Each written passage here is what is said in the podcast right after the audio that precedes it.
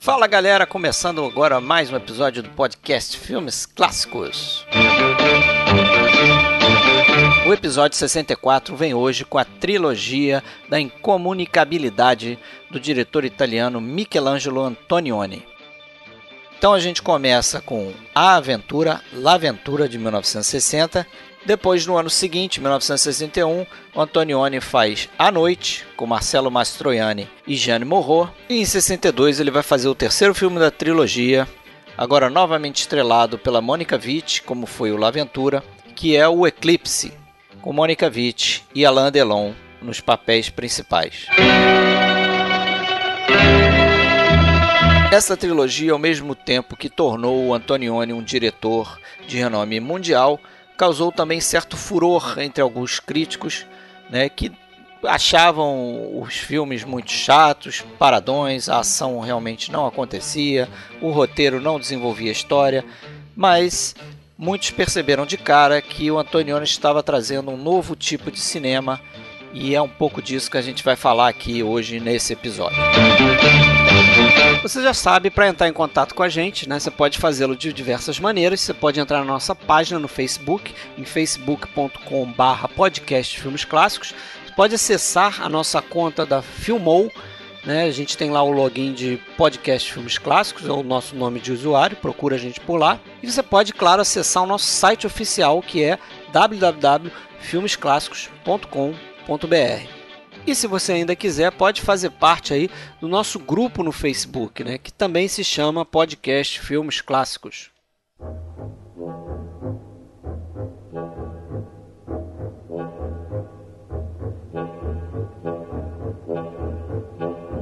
Bom, galera, então vamos começar nosso bate-papo aqui, né? Pela terceira tentativa que a gente faz, né? A gente está fazendo aqui um, um, episódio sobre uma trilogia é, que diz respeito à incomunicabilidade e a gente bem em consonância aí com, com esse episódio que a gente vai tentar gravar hoje, não é isso? Gente, só para a gente registrar aqui, a gente quinta-feira a gente tentou fazer essa gravação, a gente conseguiu até, né? Cerca de uma hora, um pouquinho mais de uma hora. Só que aí um dos participantes teve problema com energia elétrica, a gente acabou perdendo a gravação dele. No dia seguinte a gente marca para fazer e aí outro participante tem problema com o hackers. Com a sua é, com hackers. Quase isso, né? É, foi no dia do, do ataque né, cibernético aí, sexta-feira, mas teve um problema com a internet. Então, voltamos aqui hoje. É, vamos apresentar todo mundo de novo, tudo de novo. Com a gente aqui, Alexandre Cataldo falando de Blumenau, beleza, Alexandre? Tudo bem? Beleza. Tá se comunicando bem aí hoje, tá, né? Tranquilo. É, cada vez mais entediado. Mônica Witt presente. e voltando aqui ao nosso podcast, ele que fez aqui os Incompreendidos com a gente, né? Bruno Cole, beleza, Bruno? Beleza, você só me chama quando, quando o tema tem alguma coisa com in, né? ou é incompreendido, incomunicável. é. O invencível vai ser você também. Da próxima é, vez vai ser, vai ser o Indomáveis.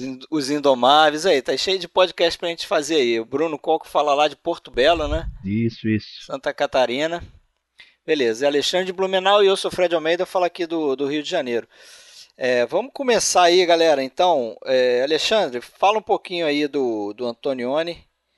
É, acho que você tem um, uma coisinha rápida para falar aí sobre ah, sim, é, a gente vai falar da trilogia, né, mas não custa dar uma, dar uma pincelada na, bio, na biografia do, do, diretor, né, o Antonioni, esse, esse diretor é, nascido em 1912 na Itália, lá em Ferrara, e teve uma juventude tranquila, sem grandes é, dificuldades, era de classe média, alta tal. Depois foi cursar economia em Bolonha, e ali ele começou a travar contato com o cinema, ver muitos filmes e escrever críticas cinematográficas. E mais tarde foi para Roma, em 39 ali, e se juntou com aquela galera da, da revista Cinema, que a gente até comentou quando falou do Visconti, né, que foi meio que o ninho do, do neorrealismo italiano, né? Pessoas como Rossellini, o próprio Visconti, De Santis, Lisani e, e vários outros. É, estudou cinema também. Começou a dirigir em 43, inicialmente muitos curtas, né? É, inclusive o primeiro foi um documentário é, chamado Gente del Po, que, que, é considerado realmente um dos, do, dos curtas aí do, é, mais importantes do neorrealismo. E de longas ele foi dirigir somente em 50 o Crimes da Alma, né, o Crônica de um Amor, que é um filme que eu vi tem bastante tempo, mas eu lembro que já, já tinha alguma coisa assim de existencialismo e tal, talvez alguma, alguma relação com, com esse tema recorrente dele posteriormente, né. Depois ele dirigiu outros filmes como Os Vencidos, Senhora Sem Camélias, é, e eu acho que o primeiro filme assim mais importante dele mesmo é o Grito de 57, né, que, que é um filme que, que, eu acho até que já guarda muita relação mesmo com, com essa trilogia, porque a gente trata de, de uma pessoa deslocada, uma pessoa sem uh, com, com, com, com, seus problemas meio sufocados ali, que era aquele personagem do do Cochrane, né, o Steve Cochran, e isso foi em 57, e aí em 60 eu acho que aí não tem dúvida que foi realmente o, o primeiro grandíssimo sucesso dele, assim que ele estourou La Aventura, né? Eu acho que dá para dizer que foi o início do, do apogeu dele mesmo, sabe? E, e ele, na verdade, estava ali transportando para as telas, assim, para o trabalho dele, uma visão própria dele mesmo, de, de existencialismo e tal. Ele era, ele era é, ligada àquela filosofia do, do Jean Paul Sartre, essa coisa toda. Daí vieram na esteira outros dois filmes, né, o A Noite e o, e o Eclipse, que é são os que a gente vai abordar hoje com maior, com maior ênfase, né?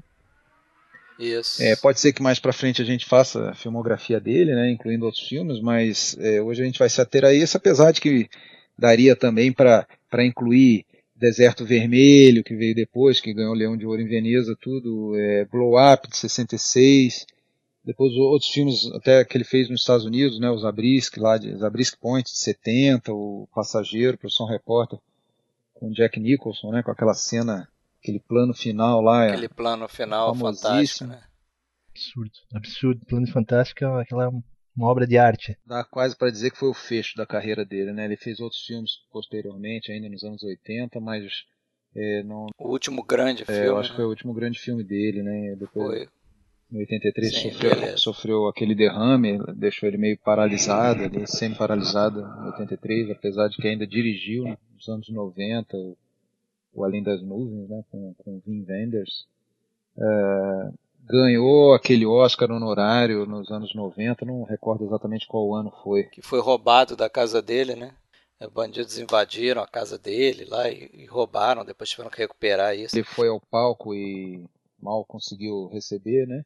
Em 2007 ele morreu, né, em Roma lá e menos 24 horas após o, o Bergman, no mesmo dia do Bergman, não, me recordo exatamente, mas foi uma perda. Segundo o MDB, aí. eles morreram juntos, né? Dia 30 de julho. Perda dupla aí foi, eu acho de 2007. que o fim de uma era, né, dá para dizer, aquela.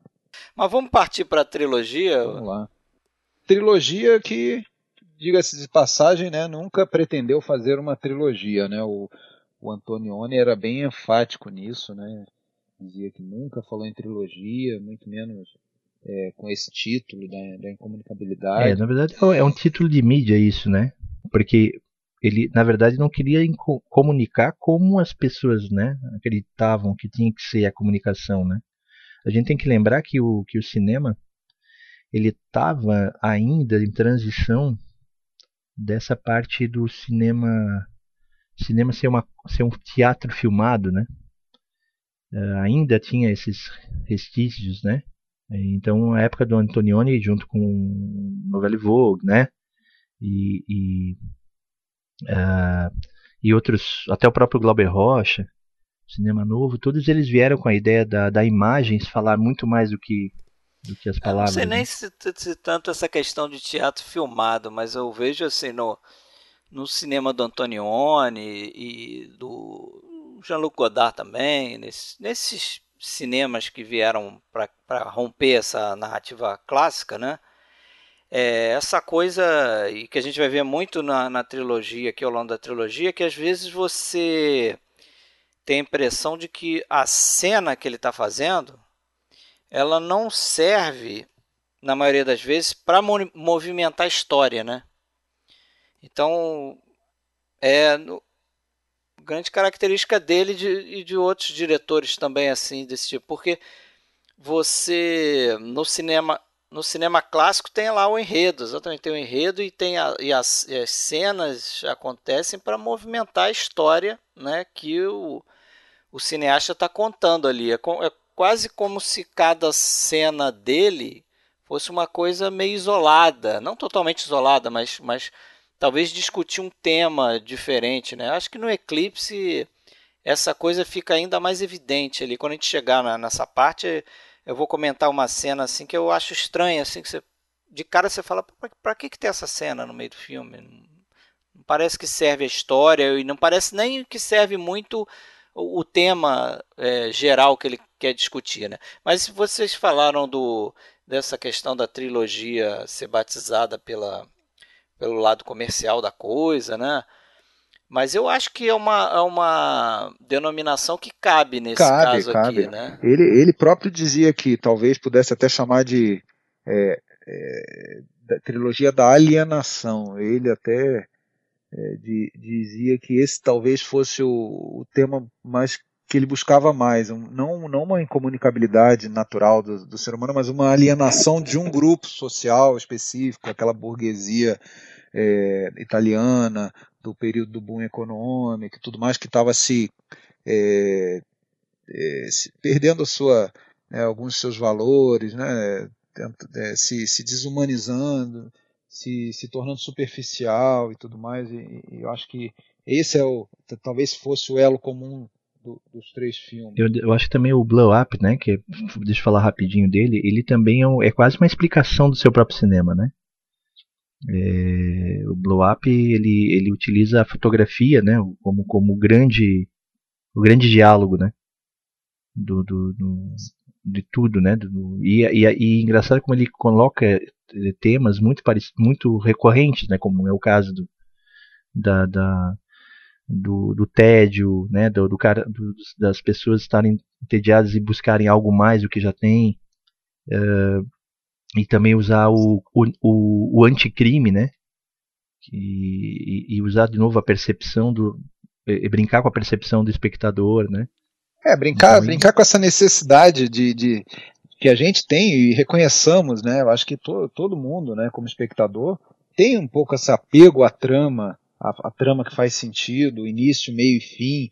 Incomoda todo mundo quando um filme termina em aberto. Porra, ah, não, é, não, é, não é por acaso que Laventura teve uma reação, é, a primeira exibição muito ruim, aquele final do, do, do Eclipse, né, que chegou a ser cortado por exibidores americanos, que simplesmente achavam que aquilo ali não era totalmente necessário, quer dizer. É engraçado é, isso, né? Na poesia é, ninguém faz isso, né? Um é. poeta vai lá, não faz uma poesia sem rimar, no final, tipo, pula, pula de uma imagem para outra, de uma imagem para outra e coloca às vezes palavras que, que são e, e, e é apreciado e é por apreciado isso. por isso. E aí quando o cara faz isso com imagem, dizem que o cara não quer se comunicar, né? É, né? Chama o... de perda de tempo. Eu, eu faço a meia culpa aí nessa história aí. Vocês já sabem, a primeira vez que eu vi o Aventura, é, algum tempo atrás, sei lá, 12, 13 anos, eu fui daquele, me juntei daquele time lá da galera que falou, pô, mas. Do Cane, você é o... se estivesse em Cane, vai, vaiaria. Se estivesse em Cane, eu, eu, eu, teria vaiado, provavelmente. Ia tacar ovo no Antonioni e na Mônica Witt. É, e curiosamente, eu acho que logo na sequência, assim, meses depois, eu vi o A Noite e vi o Eclipse e já gostei desses outros dois, né? O Laventura realmente foi, foi o que eu tive o maior problema, assim, mas nessa revisão eu já já posso dizer que, já, porra, já aprecia, né? mudei né? completamente de, de opinião, né? Porque aquela coisa também, você tá é, preparado, né? Você já assistiu o filme uma vez, você é, é, mais ainda tá desligado da história, porque você sabe qual é o desenrolar da história, então você pode aproveitar, né? Sair dessa dessa coisa que o Alexandre até estava falando aí, da gente tá esperando um enredo, tá esperando um acontecimento, e aqui no caso né? Um filme que brinca com isso, né? Porque a gente acha que a, a, história principal vai, vai ser em torno do desaparecimento da personagem da Lea Massari lá, que é a Ana, né, que desaparece naquela ilha. E o que ele vai discutir ao longo do filme não é, é isso. É, isso né? é o MacGuffin, né? Do, do famoso MacGuffin do Hitchcock. Mesmo assim, um MacGuffin só de parte do filme, né? Depois é até esquecido o assunto. E eu acho assim, é aquilo. Tem enredo, na verdade, mas o enredo é justamente a falta de, de um enredo. É o, é o enredo, né? O enredo é, o, é, é, é o enredo é a falta de enredo. É, quando eles param de falar nisso, é exatamente sobre isso que ele quer tratar, né? Sobre, sobre esse vazio. Pessoas, aí, né? É, como que as pessoas é, são. É, as relações acabam sendo é, realmente esquecíveis, né? Uma pessoa some, uma é, namorada. É que tem horas uma... que irritam, né? No Laventura tem hora que irrita. É, a, a, gente fica brabo, né? Com, com as pessoas. Tipo, pô, os caras não, não vão dar, dar bola. Aí a guria lá fica, fica falando, não sei, não sei, não sei o tempo todo. Né? Mas eles têm uma, as relações são frágeis, né? Você olha o, até até assim é, coisas como por exemplo é, um novo relacionamento se desenvolve, né?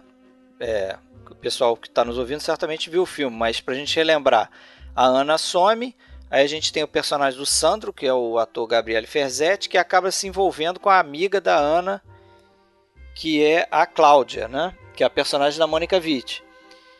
E aí, é, mais pro final do filme, eles, eles, eles se encontram naquela festa. E não sei se vocês perceberam isso, tem uma, uma personagem lá, uma terceira personagem, que esteve no incidente do barco, conhecia a Ana, mas olha os dois juntos ali, para ela tanto fez como tanto, quanto, né? Não acha aquilo estranho.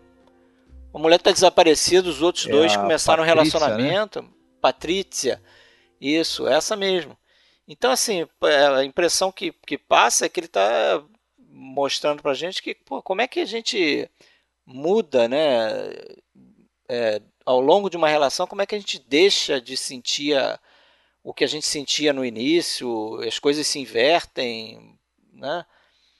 E cada um vai para sua direção. É, esse tempo que a gente ficou aí, né? É, foi um tempo que eu, que eu consegui é, também focar um pouquinho mais, né, pensar um pouquinho mais sobre, sobre essa trilogia, sobre o filme. E tem uma, também uma coisa muito interessante que é que eu acho que o que o, que o Antonioni fez nos filmes, principalmente no La Aventura, foi a tentativa de, de contar várias, várias vidas numa, num, num momento, né? Que na verdade a Aventura é, um, é uma, uma metáfora, né? Com relação à vida nossa, né? A vida do, do, até do, da, da, burguesia italiana, né? E que essa passagem que foi, que fei, foi feita para nós vistas é, na mesma na mesma ida aquela ilha, né? Ele também poderia estar falando sobre assim, ó, a, a menina desapareceu, como acontece na nossa vida também. A, a, a, não presença de uma pessoa por muito tempo acaba sendo esquecida, né? Só que ele colocou isso dentro de um filme só, entendeu? É?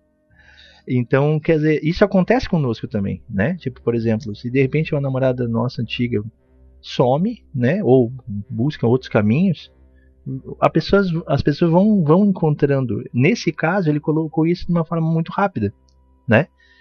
Digamos, pra gente que é, que é assustadora porque foi, foi, foi num dia anterior, né? Que ela sumiu, né?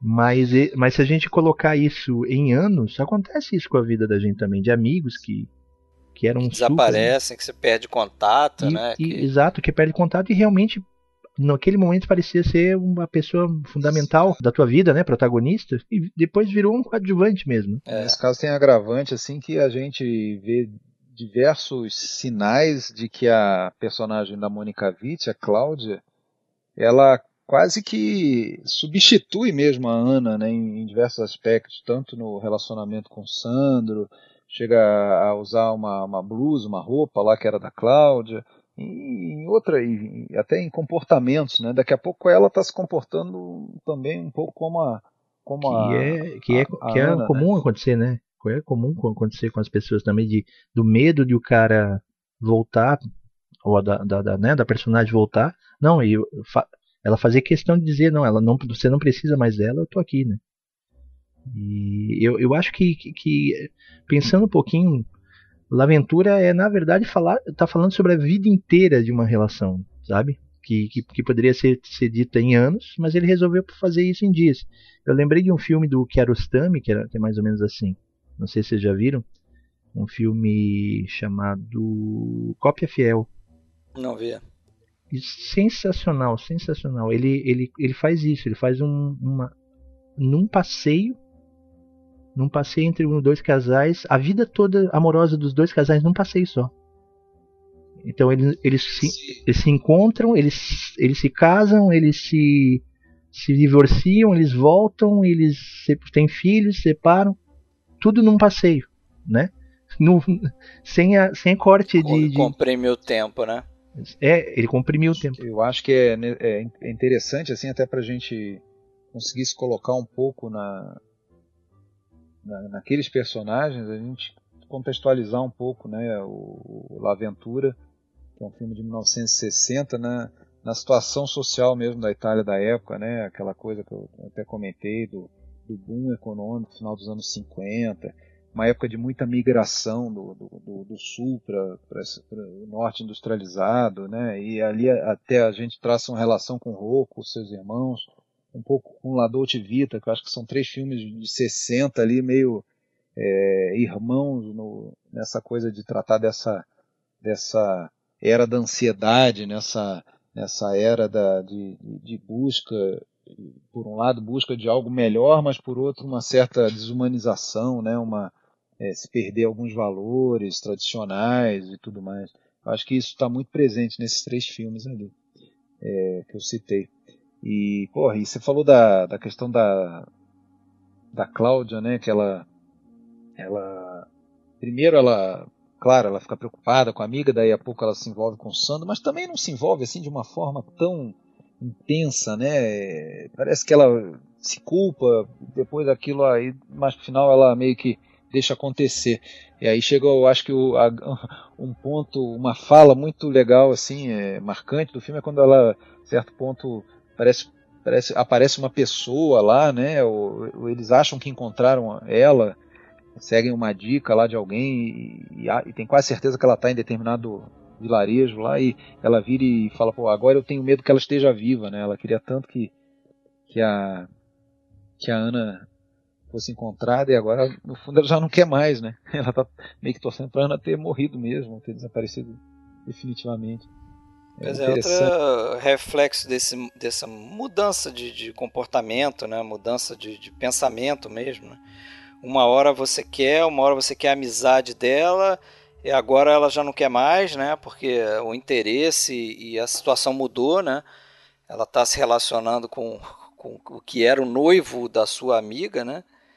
Então é muito, muito estranho né, essas relações é, frágeis né, entre seres humanos. É, assim. mas, mas, ainda, ainda tudo eu acho que, que, que tudo é, é, é, um, é um jogo de, de de metáforas ali muito forte ali, mais do que de você julgar, né? Porque a gente sabe que ele não está julgando ali, ele não está ele não tá colocando criminosos na nossa frente, né? Nem é, mostra, né? É isso é, isso é interessante, né? Ele não não quer passar não... lição de moral, né? Ele não quer passar é, mensagem. Porque não são não pessoas, não são pessoas, né? São representações de pessoas, né? Então, é... ele está tá, ele tá, tá julgando na verdade quem julga, né? Nós, né? Que, Agora que dizemos o, assim. a fotografia assim, desculpa, desses filmes. Lembrei, né, lembrei de um. Ah, é sensacional a fotografia, né? Os planos assim incríveis. É, eu lembrei também de um amigo meu que, que ele tá, a gente, que eu sou músico, né? Então eu faço faço composições. Aí eu mandei uma letra para ele e o cara devolveu a letra dizendo assim, cara, eu não sei se eu quero cantar isso.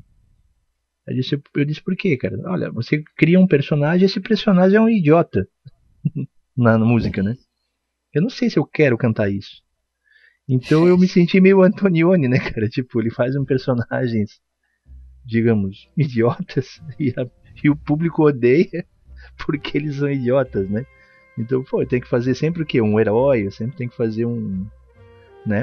É, eu, eu, eu confesso que a personagem da Mônica Witt, né, apesar dela ser lindíssima e estilosa e tudo mais, ela me cansa, assim, porque, porra, tem uma hora que fala, mulher, o que que tu quer, né? É, a coisa que ela mais repete. Ela é vazia, né? Ela é vazia. Ela é aquela pessoa que não consegue se expressar, não consegue dizer o que está sentindo, não consegue dizer. Talvez nem ela própria consiga saber o que quer. Isso cansa um é pouco. E a assim. alma dela, a alma dela do filme era amiga dela. A alma dela era amiga dela e ele, ela perdeu a alma, né? Depois que ela sumiu, né? Ela perdeu o seu ponto de referência, né? E aí ela tornou-se vazia mesmo, virou um corpo, né? Virou um corpo andando. Naquele momento ali, eu acho que a, a figura dela era uma figura até que causava um certo furor, assim, porque ela passava aquela coisa da mulher superior, da, da empoderada, né, para usar um termo da, da moda e tudo mais. É, mas hoje em dia a gente já vê que assim é muita imagem, né, muita superficialidade e pouco conteúdo, né? Ela não tinha muito acrescentar.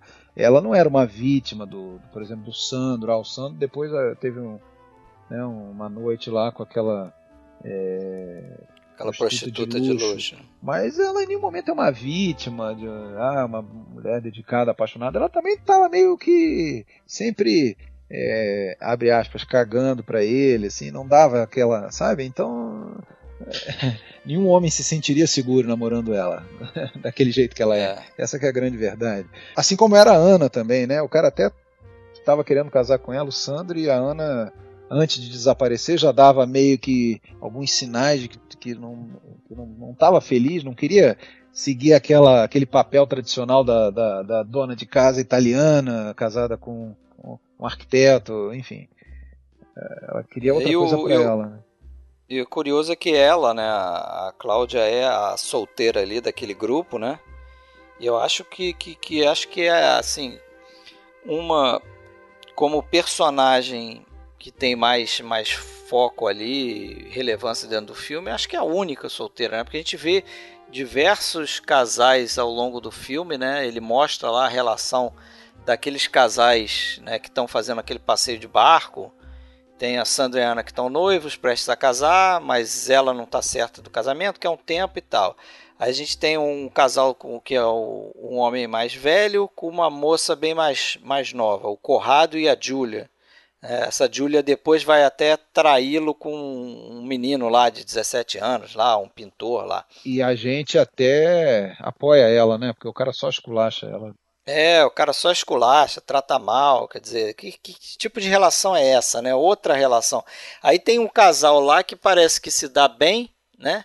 Assim, convive melhor do que os outros, só que parece que está no momento do casamento onde aquela chama da paixão já não existe mais, né? Porque ele quer quer transar com ela lá num determinado momento, ela tá lá montando quebra-cabeça, não, não tá nem aí direito para ele, né? Não, mas aquele, aquele, lá, aquele lá não é um casal casado, eles não são, um casal, são né? amantes, é, é. Depois aparece o marido dela no palácio lá, é o Raimundo, o Raimundo e a Patrícia. Patrícia, isso.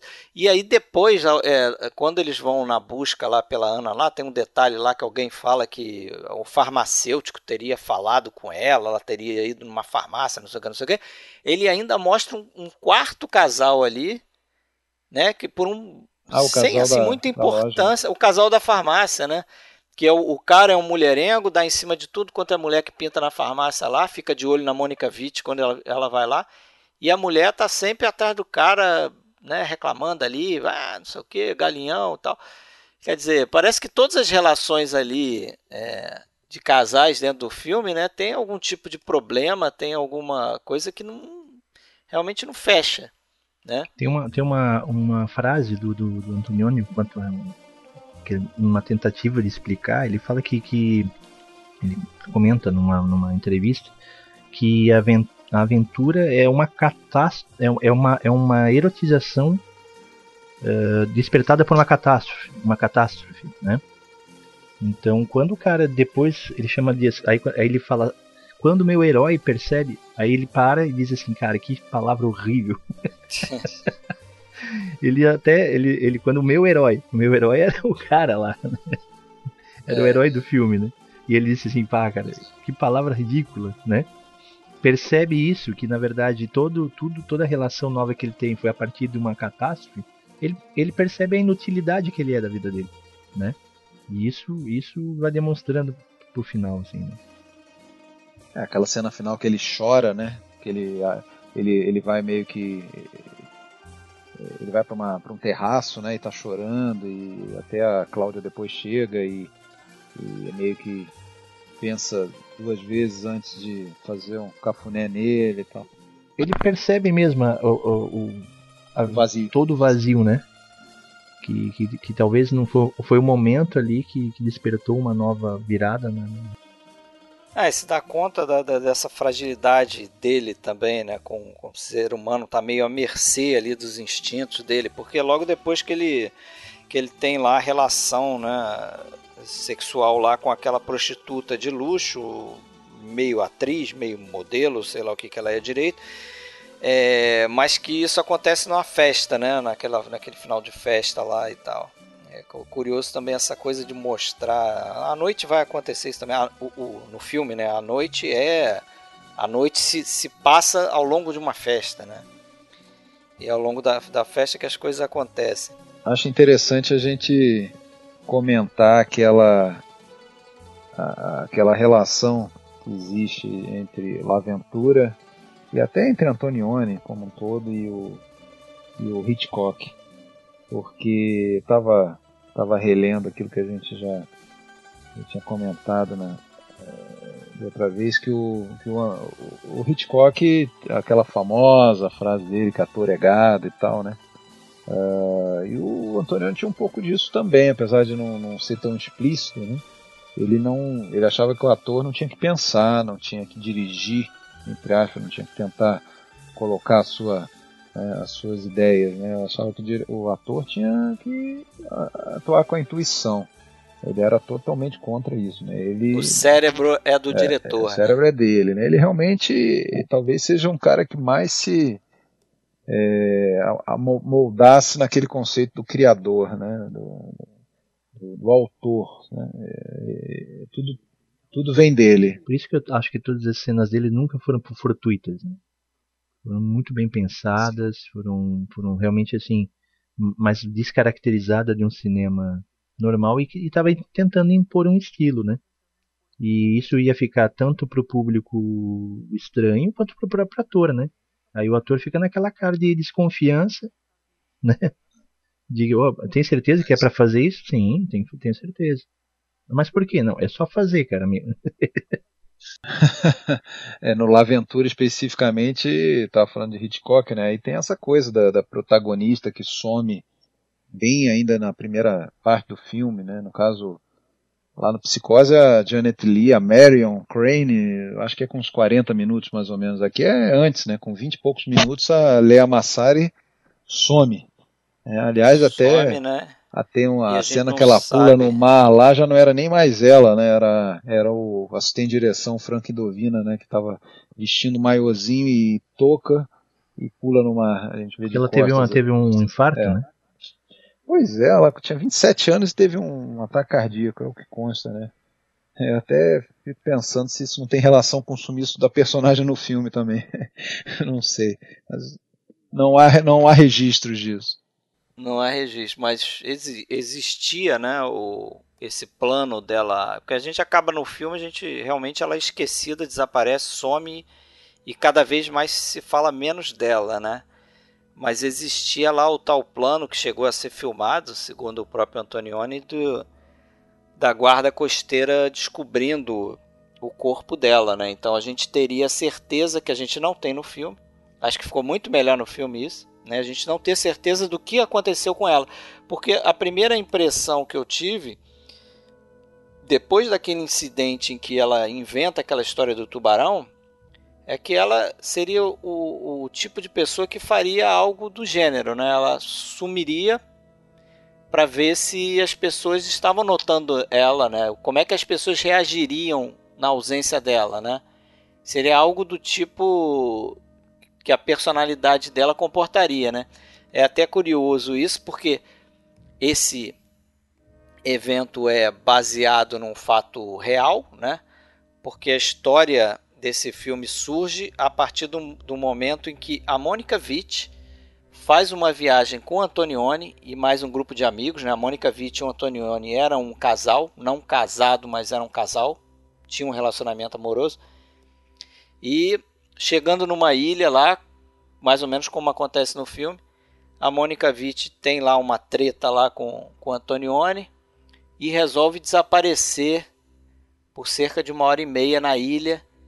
E, então fica aquela coisa, pô, cadê ela, cadê ela, cadê ela? E quando ela volta, o Antonioni fala para ela, vamos aqui fazer uma DR aqui, vamos discutir a, a relação aqui, mas uma hora e meia é um tempo perigoso, dá para acontecer muita, muita coisa. Mas aconteceu é um uma coisa excelente, né? Aconteceu uma coisa excelente, que é justamente esse filme aqui. Quer dizer, nesse processo aí, o Antonioni, quando sentou lá para fazer uma DR com ela, falou: pô, não vou pegar tão pesado para você, porque eu, você acabou de me dar uma ideia para fazer um filme.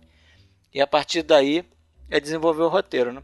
Quem, ter dinheiro é muito bom, né? Porque você sabe que os dois eles tinham esse relacionamento é, não formalizado e o Antonioni comprou duas, duas, dois, dois andares inteiros num apartamento em, em Roma. Um, num morava ele, no outro morava a Mônica Witt. Pronto, eles tinham uma escadinha interna lá para se, se encontrarem. Pô, você é... sabe uma, uma coisa curiosa? Se você procura o, o.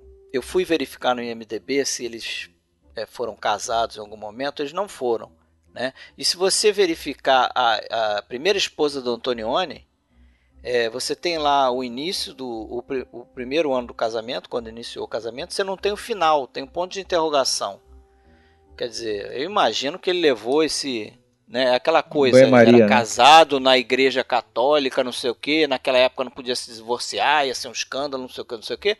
Deve ter levado aquilo ali a panos quentes ali, né, tal e teve esse relacionamento com ela. A gente comentou que ele e o Bergman morreram no mesmo dia, né? Interessante que os dois tiveram situações similares, né? Porque foi por, pela mão dele que a Mônica Witt foi, né?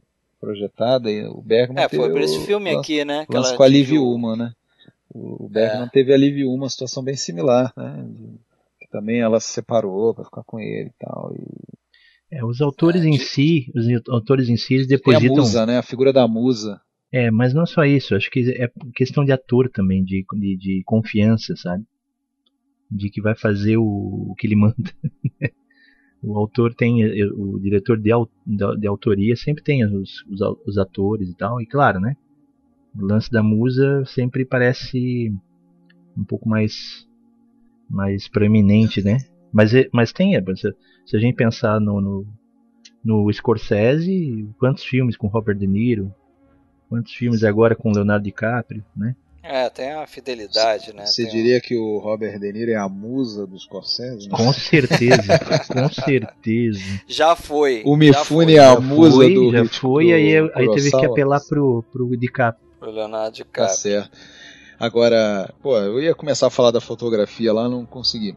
Mas uh, eu acho que é um dos pontos altos do filme para mim, aquela, principalmente a parte das ilhas, né? Aquele cenário é magnífico. Aliás, quantos filmes a gente lembra? Até o próprio La Terra Trema também, que é mais ou menos na mesma região da, da Sicília.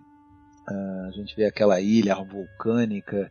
Uh, aquilo ali tem um, acho que tem um fim é, narrativo também, né? Aquilo ali ressalta um pouco o isolamento. Eles estão no meio do nada. Até a equipe também ficou isolada por um tempo ali. É, o produtor faliu e tal. E eu acho que isso está é, tá muito relacionado à questão do isolamento da, das pessoas também. Né? Tá. Ela, eles, vêm, eles só conseguem ver outras ilhas à distância e tal. Eu fico imaginando a dificuldade né, de fazer o filme naquela ilha, não só por essas questões aí que a gente já sabe que eles quando eles, eles iam e voltavam né, todo dia com uma embarcação que eles tiveram que contratar lá e e essa, e essa relação não era muito fiel. Teve um momento lá que teve uma tempestade e o, o barco não foi levar comida para eles, não foi pegá-los, tirá-los de lá. Eles tiveram que passar, acho que um dia e meio passando fome, sem comer nada e tal, numa situação difícil. Mas também por conta de, de essas condições climáticas e, e também terreno é, irregular, né? É, imagina você né? Vamos colocar a câmera aqui, vamos colocar um refletor ali, vamos. Né? É difícil, equipamento né? sempre, né? Equipamento, né? peso do equipamento, equipe para montar isso tudo. Projeto da, projeto da NASA. é uma coisa difícil de, de, de, fazer, né? Lembrando que a fotografia aí desse ainda era de um do Aldous Cavarda, né? É. E no segundo e terceiro filme, A Noite Eclipse, já seria o Gianni de Venanzo. Gianni né? de Venanzo. Um nome bem mais famoso, famoso né? Principalmente cinema italiano, né? É isso aí. É isso aí. Vamos, vamos pra noite? Vamos pra noite. Quer falar mais ah, alguma coisa? Só que o, né, o Laventura conquistou um, um, prêmio especial do júri, né?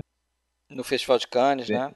No Festival de Cannes, apesar de ter sido intensamente vaiado e, e ridicularizado na noite de estreia, né? Na, na, na, manhã seguinte, já um grupo de cineastas e críticos publicou uma moção de repúdio a, a essa reação e, enfim, inclusive citando que o filme era muito importante, né? É, nessa época aí os críticos ainda, ainda eram ouvidos. Né? É. De, que quando um crítico famoso falava que era bom o filme, a gente se sentia idiota, né? É. O, o, o Antonioni, ele tem uma frase, tem uma frase dele que, que eu acho muito emblemática mesmo para explicar o que é o Antonioni, né? Ele, ele nunca gostou dessa coisa de explicar filme, explicar enredo, né? Porque é uma pergunta recorrente nessas entrevistas, sempre né, tentar entender. E ele fala: não, a história do cinema não é, é, a história do cinema é feita de filmes, não é feita de explicações dos filmes por seus diretores, né? Tipo, o que o diretor fala, deixa de falar, na verdade, acaba que não, não importa, né? O que importa é o que está lá. É, o importa é obra de arte, né? O cara é um artista, né? Ele está fazendo uma obra de arte e você vai interpretar em contato com aquela obra de arte, você vai interpretar da sua forma. Não tem que ele ficar dizendo. É, tem, é, é, tem filme que é assim, né, gente? Tem filme que é assim, mas, mas também tem filme que o, o diretor quer ver se o público captou a sua mensagem, sabe? Ele tem uma, uma realmente a, a, a intenção de, de, esconder e mostrar depois com suas entrevistas, sabe? Tem e, e, e levar o, o, espectador na coleirinha. E acho que isso que abominava Antonioni, sabe? De, de ter esse negócio de, de, de é, causa e efeito, de você ter um bandido que, no, que ó, esse bandido no final vai, vai, vai levar um filme fim que merece uh, sabe? E, e, e, aquela liçãozinha moral, tu torcer moralmente para que acabe feliz e tal. Esse tipo de, de, de, de roteiro para ele cansava, né? E ele preferia ter, ter personagens, de repente, cansativos, justamente para que a pessoa, de repente, percebesse que a vida, nossa, é mais importante do que o filme, né? né? Dá um, dá um, você vai, vai pro público, né? O público fica nervoso com a. Com... Eu acho que ele dá um passo adiante nessa coisa, né? De, de, de esvaziar a trama. Ele, tem, tem aquela cena inicial, né? No, no, hospital, que eles vão visitar o moribundo. Tô falando já do à noite, né? O personagem da Jane Morrow e do, do Mastroianni, que são um casal, né? Ele é um escritor. É... Como é que era o nome Giovanni, dele? Giovanni, Giovanni e Lídia Giovanni e Lídia, e eles vão visitar um amigo deles, né, que, que, que tá, tá morrendo. Acho que é o editor, câncer, né, o editor do, é. do Marcelo Mastrano. E, e, e, ali a gente tem uma, meio que uma antecipação, né, do, de algo que vai estar presente, que é assim, a questão da morte, a questão do, da, da perda, né, a perda iminente, aquela coisa toda, que eu acho que é o que vai permear depois, ao longo do filme, a relação deles. Eu acho que se passa tudo em 24 horas, né, na verdade. Não tem muito mais história do que isso, né? É um casal, é uma grande DR, né? O filme todo, como você falou, um, um, um casal que está se afastando, né? E, e o filme é a gente é sobre isso é, é que é uma é uma, é uma a gente tem que é, sentir o filme é uma análise profunda profunda sobre digamos assim ó, o que que chegou a tudo isso por que que estão assim né e a gente fica naquele sempre na expectativa de, pô, como é que um casal chega a esse ponto, né? E e, e, como, ele, como ele é um intelectual, então ele, ele, ele busca isso, né? Mais do que todos os outros personagens, né? Então ele fica na, na, naquela. Na, na, primeiro que a direção de arte e iluminação é gigante né, nesse filme, né? É incrível como a Mônica Witt é hipnótico, né? O... É, para começar ela tá, ela deixa de ser loura, né, e vira morena. né? É, e não é a principal, né? Ela faz não um é a principal, menor, né? Ela faz um papel secundário, mas Valentina, mas ao mesmo é tempo, é Valentina é o nome dela, né? É o personagem. Mas ao mesmo tempo, ela ela tá de novo, né, é, fazendo o papel daquela mulher que que é a solteira e que está sendo objeto de desejo do personagem principal, né? No Aventura, o caso do nosso filhote lá de James Garner com o Laurence Olivier, lá o Gabriele, Gabriele Ferzetti ser o, o, o cara que, que estaria interessado nela. E nesse aqui é o, é o personagem do Marcelo Mastroianni, né? E é interessante fazendo essa analogia entre os dois filmes, é, de novo, o filme começa com um personagem que vai desaparecer, entre aspas, né? No caso aqui, o que vai desaparecer é o, é o personagem do daquele moribundo lá que você falou, né? Ao longo do filme ele vai, ele vai falecer, mas é um personagem que aparece no início do filme. A gente tem um certo contato ali com ele. E não mais, né? Ele vai ser lembrado na festa nem, nem pelos pelos dois, né? Ele vai ser lembrado mais pela. Isso achei curioso, mais pelo personagem da Jeanne Moreau do que pelo personagem do Marcelo, Marcelo Mastroianni. E pelo que eu entendi ali, o, esse cara era o editor do Marcelo Mastroianni, né?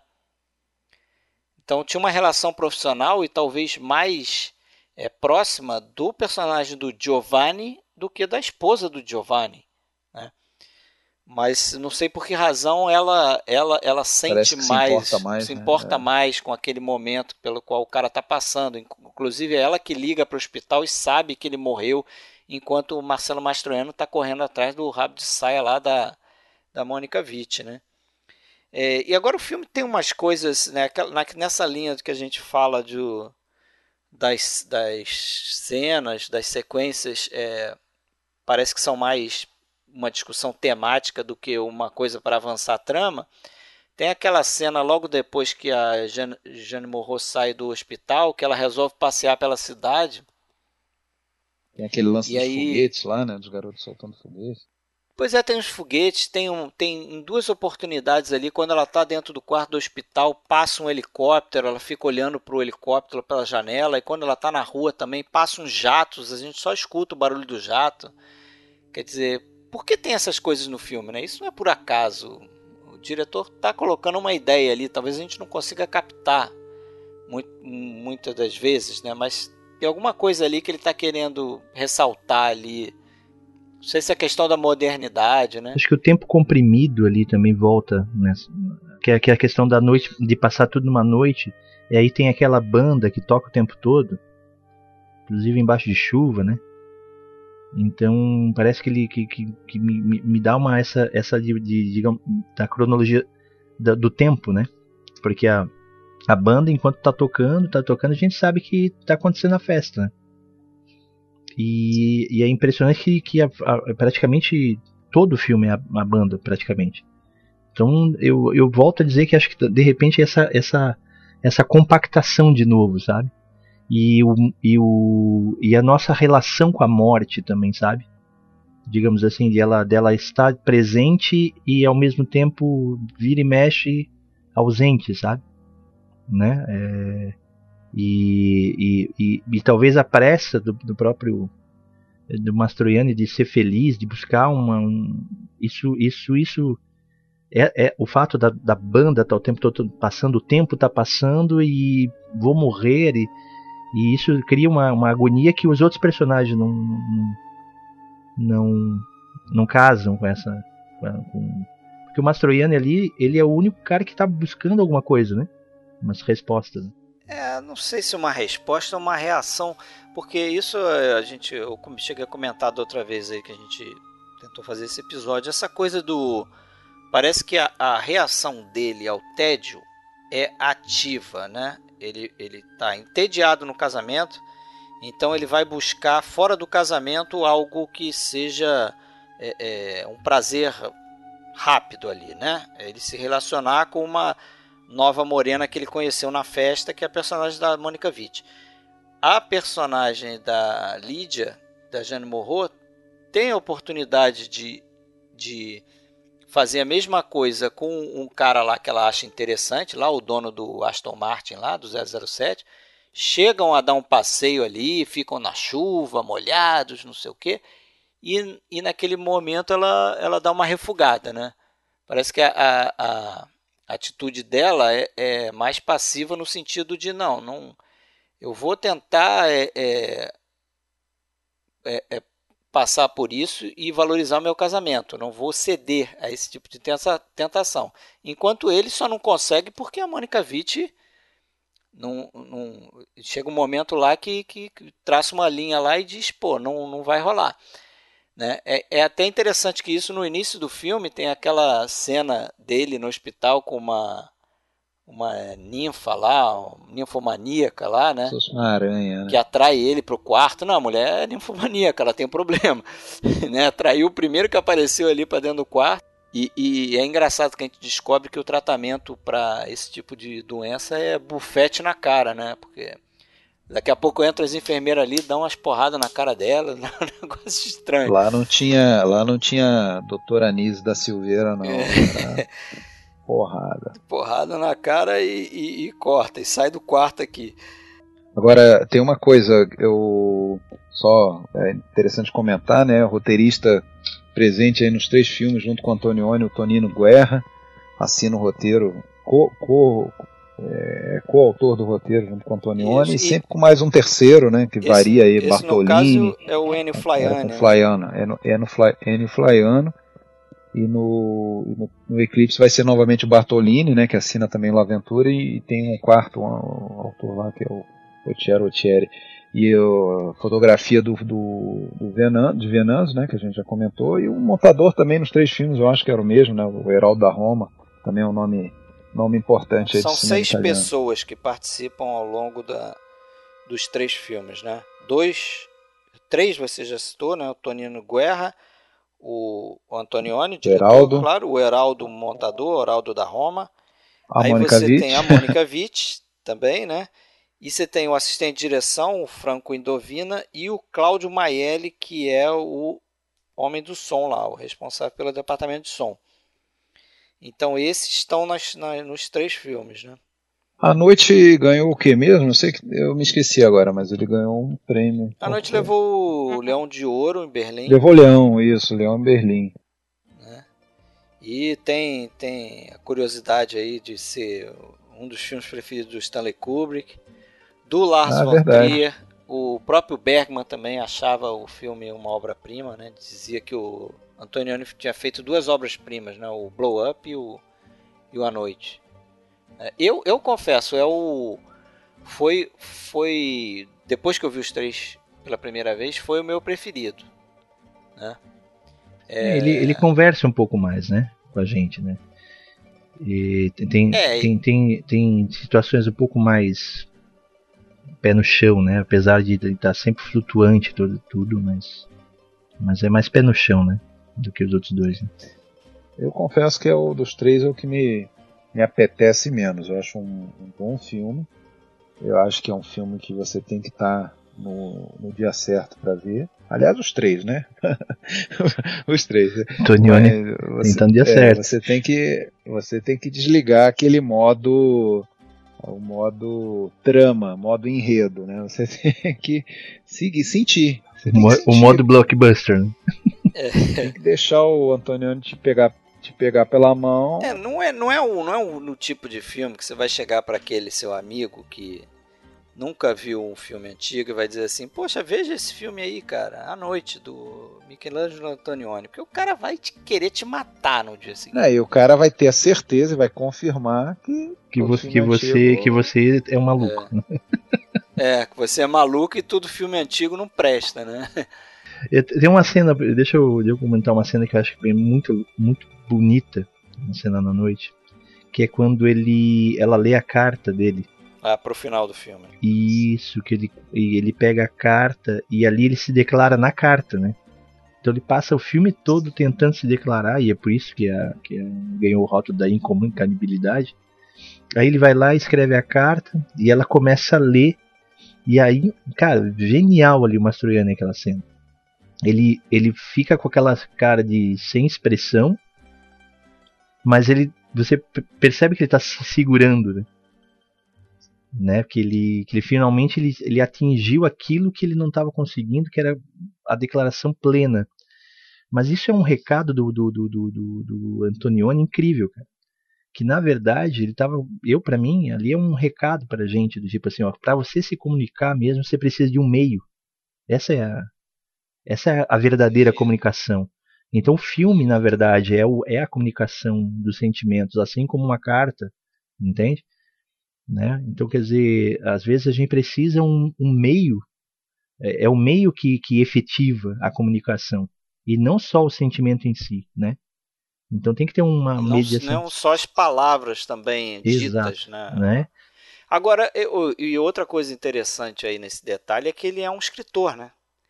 Então ele se utiliza da forma que ele melhor, em tese, sabe se expressar, que é escrevendo, botando no papel o que ele sente. Agora eu fiquei só na dúvida se essa, essa carta é algo que ele produziu ali naquele momento ali. Não, é antiga, é, um pouco, é de um período anterior. É, é justamente para confrontar o que ele era e o que ele é. O, assim. o, o, lance do, do, fato da noite em si, né? É, é realmente a questão da não clareza, né? Das coisas, né? é que, que, que só vai ver alguma coisa realmente se você tiver um foco de luz em cima, né? Então é, é, é toda essa metáfora eu acho genial. Poderia ter sido qualquer outra, outra situação, mas, mas acho que o ambiente, né? Assim como a ilha era um ambiente no, na aventura, é, ele, ele expressa mais ou menos o que o que o como, como obra de arte, assim, o Antônio. Isso é grande sacada. E o curioso é que não só é dentro da noite, né, naquela festa, mas ele ainda é, é, aumenta um pouco as chamas ali, porque ainda tem aquela coisa da energia elétrica acabar, né? Então você está na noite e a noite fica ainda mais escura, né? E aí o, o nosso grande Gianni Devananço ali faz a festa ali naquela, naquela festa sem luz, né? Porque Ali tem, ali para mim, é, fotograficamente são os melhores momentos do filme ali, né? Tem planos ali da, da Mônica Witt, bonita até no escuro, né? E só metade do rosto dela iluminado, o outro rosto, o outro lado do rosto você nem vê, penumbra mesmo. Ali se a gente vê só o calcanhar já é bonito, né? É, é um acontecimento aquela mulher ali, cara. É, vocês sabem, vocês sabem como que ela tá, né? Vocês sabem que ela está já reclusa aí há mais de 15 anos, ela está com uma doença degenerativa que não é Alzheimer, mas é similar ao Alzheimer. É totalmente sem notícia, não, a mídia não sabe, não consegue, tá, ela está bem, bem, bem guardada. Uh, ninguém, ninguém tem notícias nem fotos dela, nem nada, e acho que ela não deve tá ter mesmo. Tipo a Fedora, Enfim, né? É, e é bem, pela, e pelo, pelo período ali, 15 anos, eu acredito que já, já esteja no, nos finalmente, infelizmente, né? É lindíssima e tá com 85 anos já, né? Enfim. É, então, é, tudo passa, tudo, tudo passa. passa. Vamos passar pro Eclipse? Agora claro. sim, hein? Agora sim, hein? Agora é eu quero ver vocês. Não, não, na verdade. Não é? Não é, mas esse é o mais confuso para mim, com certeza. É, esse é o mais confuso, o Eclipse, é L'Eclipse de 1962, mas esse é o mais confuso, confuso, mas eu acho que é o filme assim que ele melhor é, utiliza os recursos do cinema para passar as ideias dele. Né? Porque o nome do filme é O Eclipse. Aí, se você prestar atenção, tem algumas, eu acho que mais no início do filme que isso acontece, algumas cenas, alguns planos que você vê os personagens eclipsados por um objeto ou um personagem é, cobrindo outro personagem. Tem um plano no início do filme lá que começa de forma um tanto estranha ali, né? Aquela, aquele silêncio e outra eu DR adoro, acontecendo. Eu adoro aquela cena de abertura. Muito cara. boa aquela cena. E tem outra DR ali acontecendo entre o personagem do Francisco Rabal Uhum. e da Mônica Witt, né? Que é o, é o, não sei se é o noivo dela, um namorado, namorido dela, não sei. Eles estão é, acabando um relacionamento ali. Eles passaram a noite em claro discutindo a relação. Dá pra ver que tá Discutindo a amanhecendo relação. já, né? Eles estão exaustos e estão. Ela ali, mas, É, mas fala. tem um plano ali naquele momento ali que ele mostra a Mônica Witt de costas e ela dá um passo pro lado e a gente vê que ele tá atrás, sentado lá no fundo. Então ela tá eclipsando ele. É, isso, isso é muito legal, né? Isso no cinema é incrível. Muito bacana. E, e logo depois que eles, eles rompem o relacionamento, que aí é outro caso de um personagem que desaparece também, porque ele não mais aparece no filme, nem é mais citado, praticamente. Sim. Ela volta pro apartamento dela, ela vai para uma janela, e aí você tem um plano que no cinema clássico, no cinema como o de Hollywood, por exemplo, seria difícil a gente ver um personagem olhando para uma janela e você não vê nem o rosto dele. Você só vê a parte das costas dela, assim, quer dizer, o rosto dela tá escondido atrás de uma janela e você não vê. Tem uma- um momento que ela vai na bolsa de valores que ela tá olhando, ela tá atrás de uma pilastra, metade do rosto dela tá atrás da pilastra. Quer dizer, ele usa essas ideias visuais para lembrar pra gente o que, que ele está tentando colocar no filme, né? Essa ideia do eclipse, o e- o eclipse final, né? A gente vai chegar lá, mas é quase que um curta experimental aquele final lá de 5 ou 6 minutos, né? Sete minutos. né? 7 minutos. Aí, porra. Ridículo, né, cara? Que os exibidores aí cortaram aquele trecho. Porque simplesmente não. Acharam que tava sobrando aquilo ali, não é, não é possível. Aquilo ali não tinha nada a ver com a Mas- história. Mas o que, que tem a ver? Aí eu entro naquele coisa que eu falei da outra vez ali, né? Que ela, que ele parece que está usando as cenas para discutir alguns temas. O, o que que serve? Para que que serve a- aquela cena da, da mulher no aquela mulher que morou na, no, no Quênia? Né? Ele, é- ele é uma vizinha de uma outra vizinha dela. Aí a, a Mônica Witt e essa outra vizinha vão pro apartamento dessa mulher. Aí tem a cena lá dela imitando um nativo queniano, a Mônica Witt vestida de Mas é, sabe o que, que é? Eu, eu, eu- vejo assim, ó. É ele mais uma vez querendo dizer que não tem que estar querendo dizer nada. Entendeu? Porra, você Pode não ser. pode ter um. Você não pode ter um vizinho que morou na, na, na Polônia e, e sei lá, e, enfim, E passar Pode um tempo acontecer. lá. Pode, Pode pode, acontecer. pode. É, é, é o, é o Sim. neorrealismo, né? É a vida, é a ali- vida. É, ali é a proximidade da, da, da- de momentos. Eu também concordo com o Alexandre. Acho que são proximidades de, de momentos que a gente que nos desfocam, entendesse? Da nossa vida cotidiana. E é aquele pequeno momento também que é desfocado do filme. O filme estava naquele ritmo, de repente aparece um personagem e esse personagem vai sumir, né? Eu acho que é só ele querendo reforçar que não tem que fazer sentido dentro de uma trama tradicional. É, então, essa ideia de novo de que ele fez uma cena que de repente ele está até discutindo um outro tema. Ele está falando, ele está mostrando uma personagem que é meio contraditória, ao mesmo tempo que essa moça que morou no Quênia, ela reclama quando a Mônica Witt faz um certo deboche dos nativos, fica dançando lá, imitando. Tem uma hora que ela fala assim: ah, vamos, vamos parar de imitar os negros, não sei o que. Ela parece que fica incomodada com aquilo. Mas logo em seguida ela, ela, ela diz que lá são não sei quantos milhões de macacos. Ela solta um impre, impropério É, racista lá. não, não. Aquilo ali hoje em dia vai ter problemas. É, mas é assim, o racismo do personagem, né? Não é do É, filme. não do filme, mas é. um- Mas eu acho É, que é um eu acho que racista. é, eu acho que é uma é- a gente tem que pensar nele sempre como o Tonioni sempre filme como uma obra de arte, né? Então ele também é, é aquele tipo como, como dentro de um filme tu colocaria de repente uma uma, uma, uma visão nonsense, né? né? Então um- um- uma, um- umas cores mais berrantes eh, traduzidas em cena, né? De repente era esse esse passo. E claro, de- pode ser, pode ser que a gente está aqui divagando, né, em cima da obra do autor, né? Mas é, é, é- é muito parecido, é muito parecido com esse negócio do, do, do, do aquela, coisa de, de expressionismo abstrato, sabe? Né? E já tá te, já tá de repente até te, te seduzindo pro final que é um final bem mais maluco. Né? Eu queria, eu queria falar um pouquinho mais daquela cena de abertura. Eu, pra mim ela é, é muito, muito boa. Aliás eu, aliás, eu gosto muito da cena de abertura do, do, dos três filmes, assim, né? Mas esse aí especialmente é bem longa, eu não, não marquei, mas deve ter uns, que, uns 10, 15 minutos.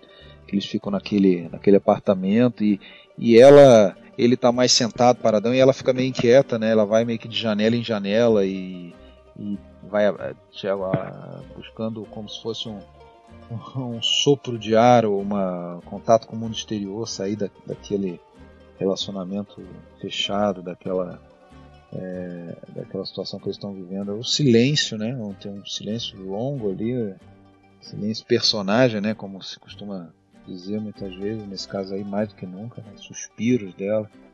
E a tem, a, tem aquele, aquela caixa d'água que a gente vê do lado de fora, meio que em forma de cogumelo. Ela aparece depois no filme também, em outros momentos, é. não só ali, que eu não sei exatamente. Mas, assim, conhecendo Antonioni, não tá à toa aquela caixa d'água com aquela forma esquisita, assim. É, é, falam, falam que era dá uma certa referência aos cogumelos atômicos e tal, mas acho que meio é, meio viagem aí talvez, não sei, mas é, a gente não entende também, né? Mas é interessante, chama atenção, né? Chama atenção porque a gente tá focado no, no, no naquela naquele balé deles ali dentro, no, no, no, silêncio, e daí a pouco chama atenção alguma coisa lá de fora. Ele quis colocar aquilo ali, agora porque a gente não entende tão bem. E você, você lembra quem é esse ator aí, cara? O Rabal? Sim. Francisco sim. Rabal é aquele que fez lá o filme do Friedkin. Uhum, sim, o. Comboio do Medo, né? Exatamente, o Rabal. Já tá mais ele, velho lá. É. Ele tem alguns filmes, acho que ele tem filme do. Não sei se é do Truffaut, do Buñuel. Ele tem uns. uns agora me, me, não lembro exatamente qual, mas já, já vi ele em outros filmes ali. É, Aí, assim, eu acho que uma série de cenas eh, muito marcantes desse filme, não dá para não comentar, né? Aquelas da Bolsa de Valores. É interessante que a gente tá falando do Eclipse, até agora a gente não falou do Alain Delon, né? É. Mas, não, Mas, porque ele, é, demora, ele demora, demora, demora a, né? a, e também acho que demora a se aproximar os dois, né? Isso é um, é um detalhe interessante também porque nos três filmes é, ele está discutindo momentos ou, ou, situações de relações um pouco diferentes, né? No início você tem uma, uma aproximação muito rápida é, entre um, um, potencial casal ali, a partir do momento que aquela Ana desaparece. E aí você tem um novo relacionamento que acontece meio de forma estranha, assim, uma mulher desaparece e, e, e a amiga e o, e o ex-noivo se aproximam.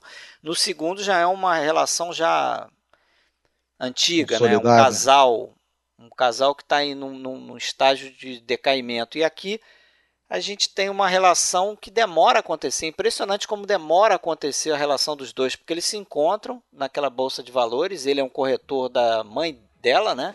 Ele é um corretor, né? Que, que, que é um corretor, trabalha para a mãe dela também trabalha também para a mãe dela. A mãe dela, a mãe da Mônica Witt, da personagem Mônica Witt, é, um, é uma investidora, cliente, né?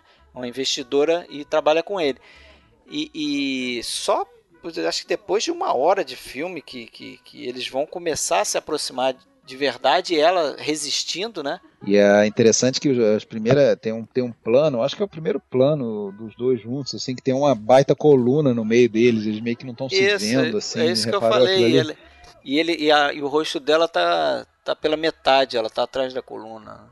Magnífico aquilo. Pô, e claro, né? Bolsa de valores ali simbolizando é, o... a modernidade ali na, da época, né? A modernidade. E, o... e, e, é, e é engraçado assim, é, esse negócio do primeiro, no começo ter o silêncio, depois.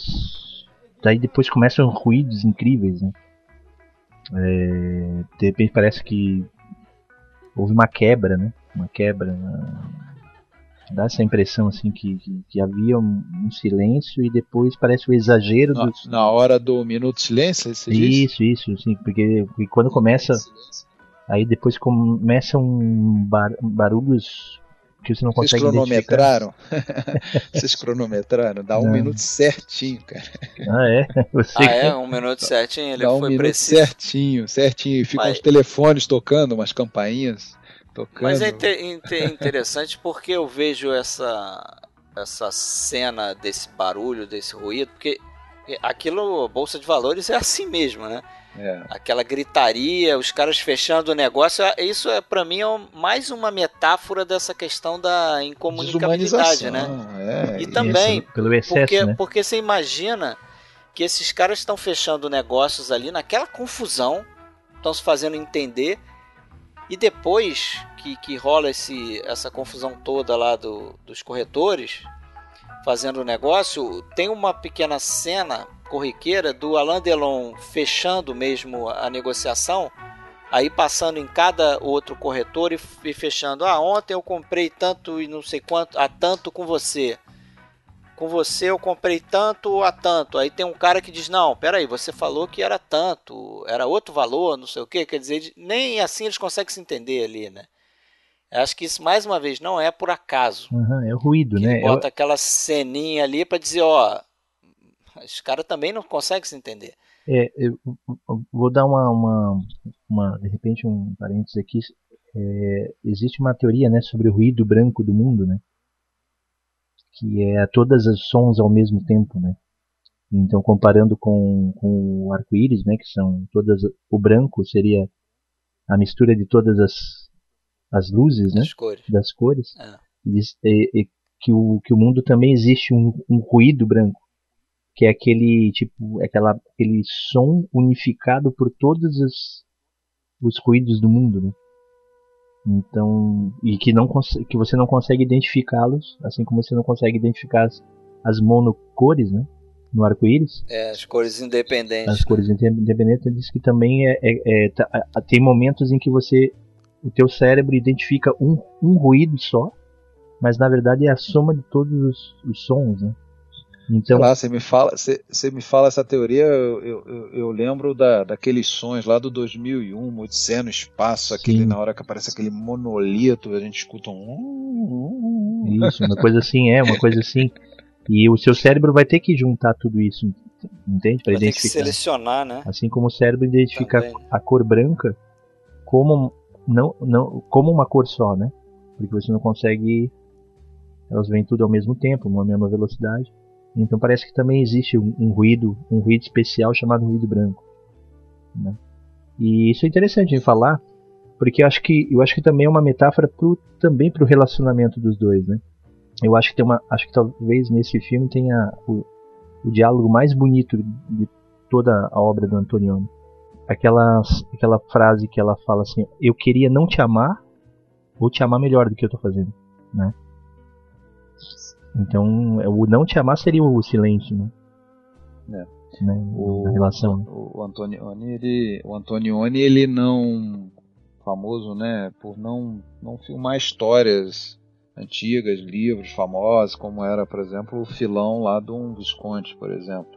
Ele, ele inventava histórias né, junto com seus corroteiristas, baseadas em até em experiências pessoais. E nessa aí consta que a, a, a gênese do filme foi numa passagem dele por Florença que ele viu um eclipse acontecendo.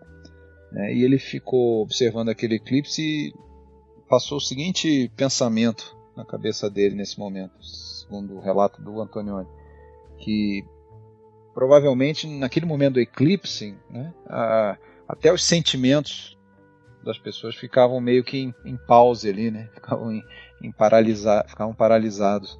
Sei lá, uma, uma, uma, um pensamento passou por ele e daí ele evoluiu para o filme, né? E, e, e, o nome acabou sendo Eclipse também por causa disso, né? Pela sensação que ele teve.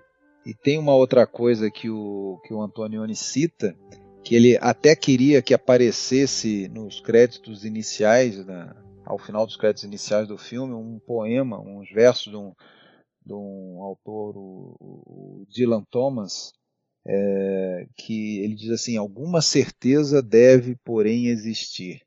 Se não a de amar bem, pelo menos a de não amar.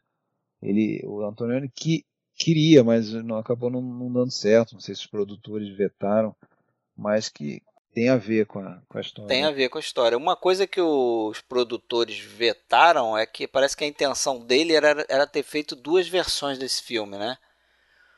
Uma seria a mesma história, seria algo inovador também naquele momento, imagino. Né? Porque ele faria o mesmo filme, só que um, um seria da perspectiva do, do personagem do Piero, que é do Alain Delon, né? o, o corretor da bolsa, como ele via aquela relação ali, aqueles acontecimentos que a gente vê na história, e o outro seria o que eu acho que ficou mais próximo do filme que a gente tem hoje, né? Que seria a visão da, da Mônica Witt, né? Então seria a visão dos, dos dois lados ali daquele relacionamento, né? Sobre. Acabou misturando um pouquinho, né? relacionamento. Acabou misturando, né? Porque você percebe que tem alguns momentos em que ele dedica mais tempo para desenvolver um pouco o personagem do Alain Delon, né?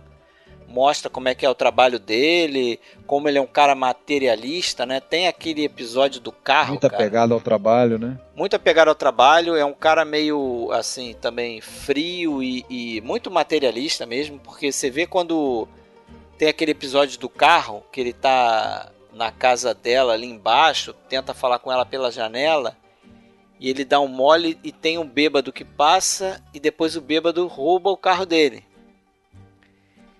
E aí tem uma cena bizarra ali, não sei se vocês repararam, parece que o Alain Delon quase que foi atropelado de verdade ali naquela cena, porque ele chega a pular na rua e depois ele dá um pulo para trás e o carro passa todo ali. E você vê que aquilo ali não teve efeito, não teve montagem, não teve nada. É o Alain Delon mesmo. Saiu, saiu correndo. Ele... Quase morreu. E de, depois o, o, carro cai lá no canal e no dia seguinte é guinchado e você vê que ele tá mais preocupado com o carro do que com o cara que tá morto lá dentro do carro, né? O cara morreu dentro do carro. E ali tem um, um, um certo... Dá para perceber que, a, que a personagem da Mônica Witt olha para ele como um cara materialista, porque fala, pô, ah, então você tá preocupado é. com o carro, né? Estranho. É, eu, eu gosto muito da ideia do, do eclipse, né? Como, como, como, como metáfora central do filme. Que, e é engraçado que é a continuação da noite, né? Porque o eclipse é uma falsa noite, né? É, é verdade, nunca tinha pensado né? nisso. O lance da, de que realmente eles, eles tudo ali parece ser uma, um, um, realmente um, relacionamentos que não são uh, puros, né, verdadeiros, eles tentam ser, mas acabam sendo eclipsados pela, pela, pela modernidade, uma coisa assim nesse sentido. Né? Sabe como é que a Pauline Cowell chamava esse filme? Ela não não curtia muito não. Ela a Pauline Cowell é uma crítica que tem, uma, tem, tem algumas opiniões muito é, questionáveis, assim, às vezes eu discordo dela, assim, muito, né, quer dizer, não é questionável porque eu discordo dela, quem sou eu, mas enfim, eu, eu acho estranho, filmes assim que são meio que unanimidade, ela, ela senta, ela senta o pau, né? Senta o pau. A Laventura, ela falou muito bem, mas esse aqui ela chamava de é, Some Like It Cold, né, tem, tem um Some Like It Hot lá do do Billy Wilder, né? O quanto mais quente melhor. Esse aqui é. era quanto mais frio, quanto mais frio melhor. Ou então quanto mais frio pior, né? Se Nossa, é uma crítica cara. mesmo. Interessante. Mas e, e, o que, que vocês acham do final, hein? Porque o Antonioni mesmo ele falava que depois que ele fez aquele final ele falava assim, porra, como eu fui maluco de, de terminar o filme daquele jeito.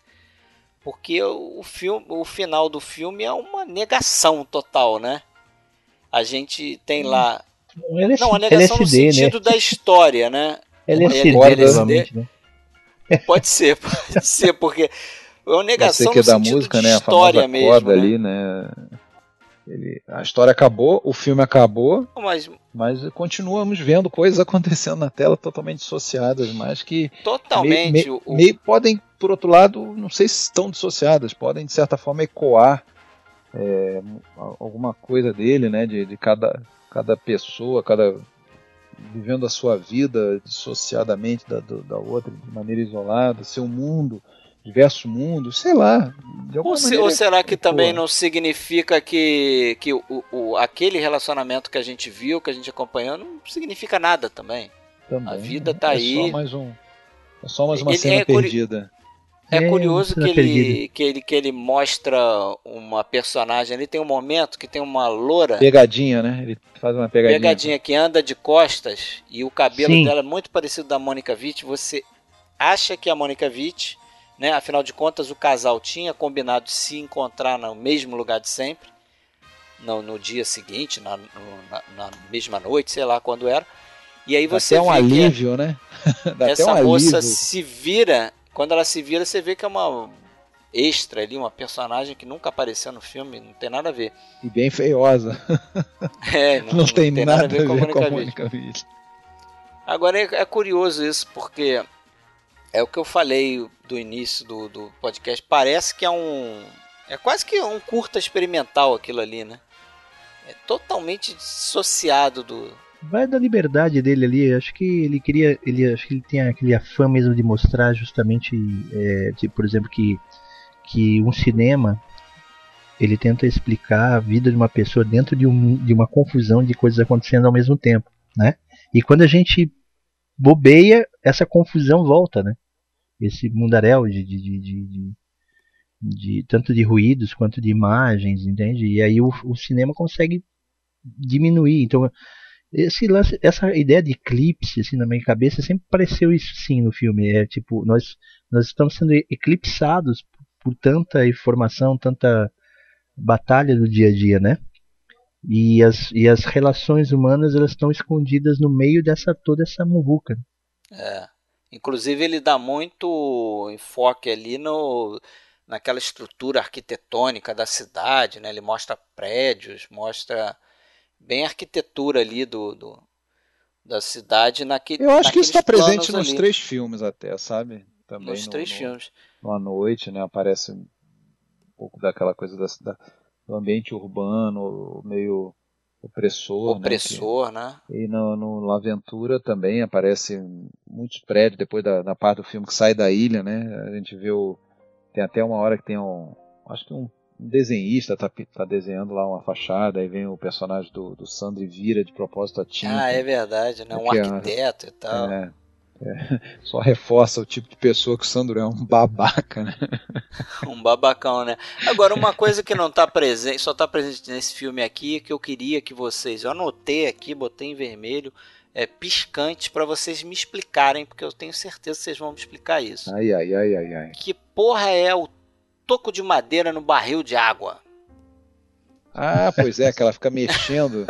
Eu reparei. Ela joga um toquinho de madeira ali e ele dá vários planos daquele toco de madeira. Né? Tô brincando, evidentemente. E ela, e ela mas... volta a mexer nesse toco outras vezes que ela passa por ali. Aquele toco tá é, ali, e ele, mexe. ele faz questão de dar um plano do toco de barril flutuando. Pô, toco de madeira flutuando no barril de água. Tem alguns planos desse toco de madeira. Caramba. É, você pensar, percebeu eu isso? Eu, acho que eu vou, eu vou sair daqui e vou ver o Koyanispat. se você pensar, se você pensar, ver os três, né?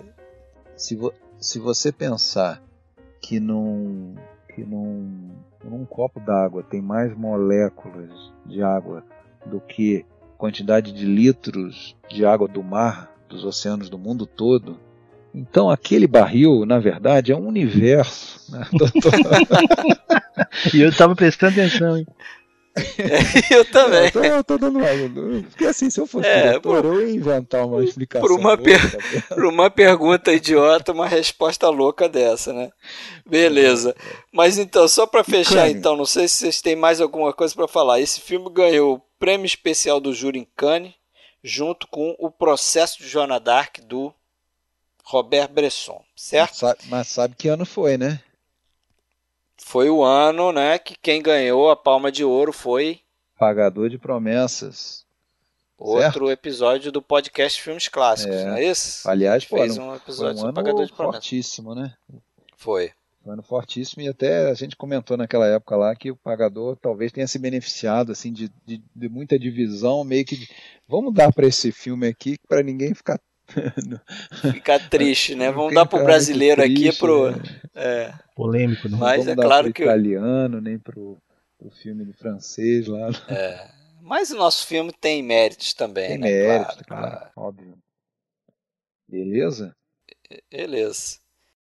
E então, depois da trilogia, é, ainda fez vários filmes importantes. Como e... é o Blow Up, né? Depois ele fez os Abrisque Point também e fez o Passageiro, Profissão Repórter, tem aquele plano Sensacional, né? Se vocês não, não, não, não, deixarem eu falar desse plano, eu vou embora agora. Fala aí. Fala aí um pouquinho. Não, é que para quem, pra quem, quem quer, quer começar, eu vou falar que, que eu comecei a ver o Antonioni com carinho justamente por esse filme, né? E, e quando assisti o Profissão Repórter, né, o Passageiro, e, e vi aquela cena final, cara, fui, fui, fui engolido de tal forma por, por, por, pelo.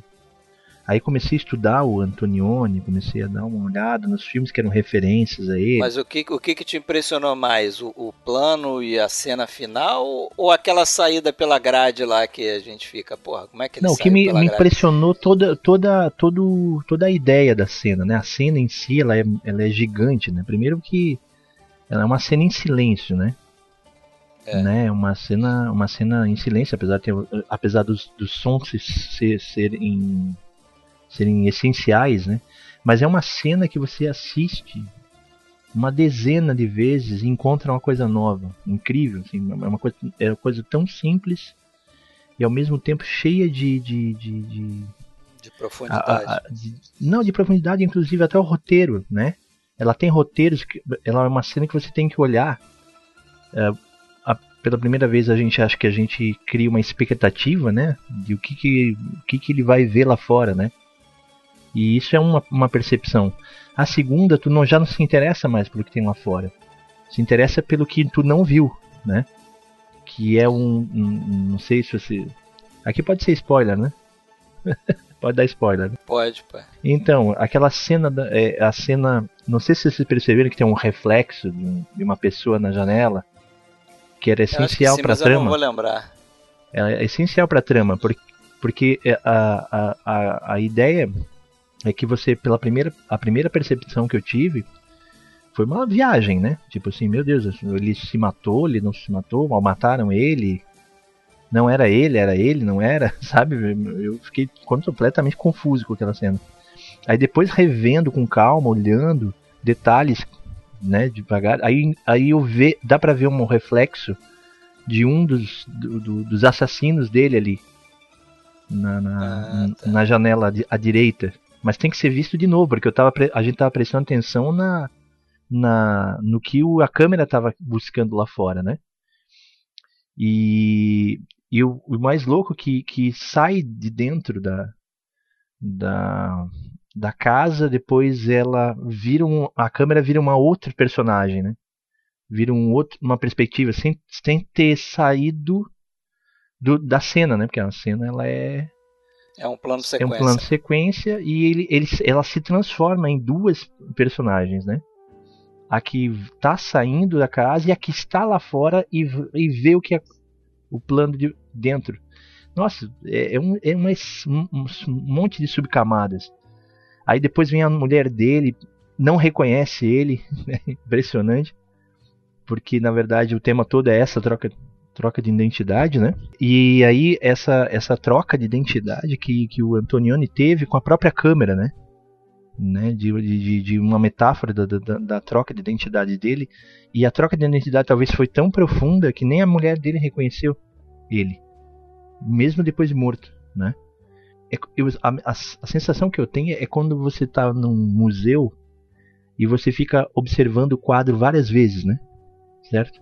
Dá uma olhada, você vê os detalhes e, e passa o tempo. Aquela cena eu posso passar horas assistindo e eu fico com, aquela, com aquele tempo ficando refletindo sobre todo o filme, sobre, sobre tudo que significa aquela cena. É, agora fiquei com vontade de ver de novo. É, é, é, é, porque ela não é só, ela, ela na verdade é o que você não quis ver, né? Ela, ela, ela, tem, ela tem muito mais profundidade naquilo que você não estava vendo, né? Nos pequenos detalhes, nas, nas, nas crianças, nos carros que estavam passando, quem é o carro que entrou, qual, quem que estava ali do lado, qual era, que som estava sendo feito enquanto a, a cena estava acontecendo. É incrível, cara. Eu acho que eu acho que uma das coisas que o que o Antonioni estava planejando é fazer há muito tempo uma cena como aquela, sabe?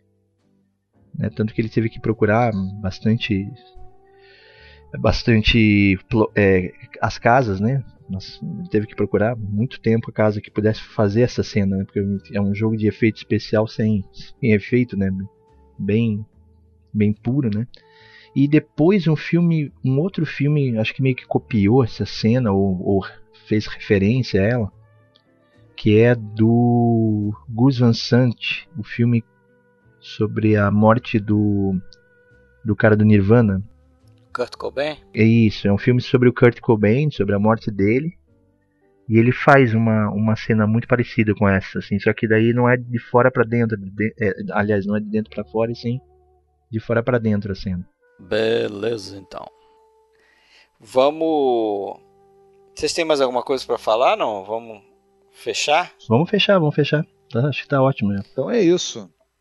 Tá beleza. Então é o próximo, o próximo episódio que a gente vai fazer é M, o Vampiro de Dusseldorf. Show. Será nosso próximo episódio aqui no podcast Filmes Clássicos. Com direito a isso, a assovio e a serial killers e tudo mais. Mas obrigado aí pela tua participação de novo, Bruno. Valeu mesmo. À disposição, hein? Próximo filme com In, In, a gente te chama. Beleza. Certo? Perfeito, valeu. Muito obrigado, sempre, sempre é um prazer. O indiano. Isso, Indiana Jones. Indiana Jones. Indiana Jones, aí. Pode fazer a tetralogia do Indiana Jones, é outro. Valeu, Alexandre. Valeu, pessoal. Valeu, Bruno, mais uma vez. Fred, até a próxima. Abraço.